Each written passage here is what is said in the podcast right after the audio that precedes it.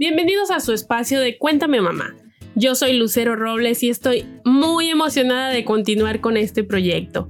El episodio de hoy es una continuación del episodio de personalidad infantil o adulta, la que gusten tomar. Comenzamos. Notamos más los sentimientos y sensaciones y explosiones de pasiones que tenemos como individuos. El cúmulo de estos son los que nos definen personalmente. La mayoría de las veces optamos por dejarnos llevar al momento de estar realizando lo que más nos gusta. Sin embargo, el método para desarrollarlo depende de lo que somos y cómo lo concientizamos en nuestro cerebro. Hace ya unos cuatro meses le decía a mi hija mayor, vamos a platicar un poquito de una experiencia que yo tuve, le decía yo a mi hija mayor Vamos a pintar con acuarela un dibujo. Mojas el pincel, mojas la pintura para que se impregne el pincel y pintas en el papel. Hasta ahí todo muy bien. Ella, ella hacía lo que yo le decía sin problema. No se quedaba dentro de las líneas, pero por la edad era razonable. Después ingresó al colegio virtualmente, por lo que debía apoyar como madre, estando al pendiente de que siguiera la clase en vivo al comenzar a hacer un trabajo les daban cierto tiempo, ya que durante la clase debían hacer dos trabajos. Ahí fue donde comenzó el problema para ella y la paciencia agotarse un poquito para mí. Mi hija no quería dejar de hacer el trabajo cuando las mises marcaban el término, porque ella sabía que le faltaba por terminar. Así las mises decían que yo lo guardara y al terminar la clase continuaba con el trabajo incompleto. Mi hija se medio calmaba y continuaba con el segundo trabajo. Y ocurría lo mismo con el tiempo. Comencé a descubrir que ella quería paciencia y tranquilidad en el proceso de elaboración, por lo que le daba su espacio para que ella terminara.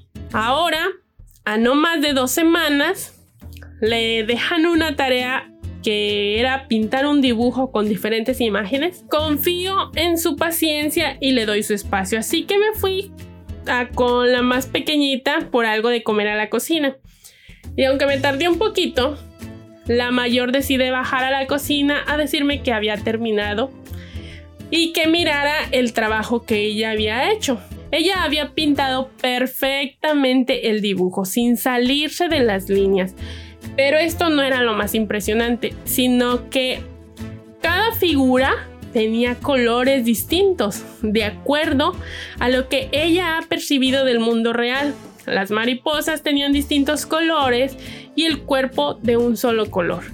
La oruga un solo color con motitas de otro, las flores de un color y el tallo y las hojas de otro. Con todo esto, les puedo decir que hay métodos en ella, es ordenada y pacífica. Su manera de decidir es completamente del pensamiento y no sensorial. Sin embargo, puedo hacer este análisis en casa, ya que a diferencia de mi hija, la más grande, tengo la hija menor, por la que les dije que bajé a la cocina. Es sumamente distinta, aunque sea un año más pequeña. Es una niña activa, es impaciente, es enérgica, capta a través de la intuición, le encanta moverse, brincar, bailar si algún día algún pedagogo o psicólogo me diera el diagnóstico de déficit de hiperactividad, no dudaría en responder que entonces de niña también yo lo padecía, ya que mi madre jamás pudo mantenerme pegada a una silla. Las misas le reportaban que realizaba trabajos, pero era sumamente inquieta y platicadora. Sin embargo, anteriormente no se estudiaba a los niños de manera psicológica por un especialista, al menos no en las poblaciones rurales.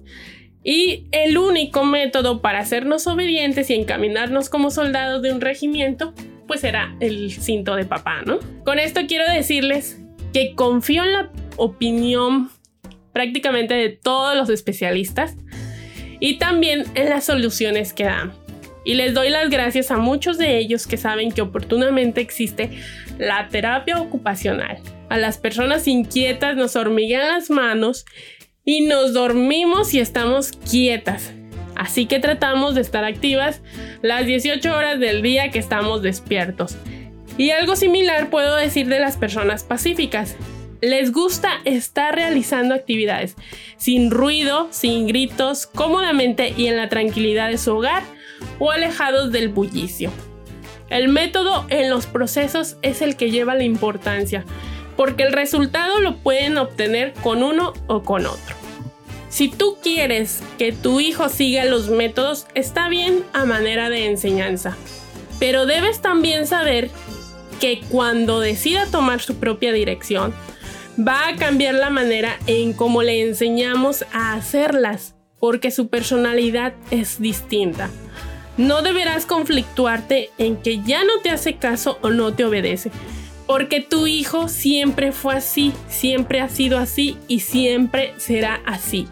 Simplemente lo hacía a tu modo o al de los profesores porque era el modelo a seguir.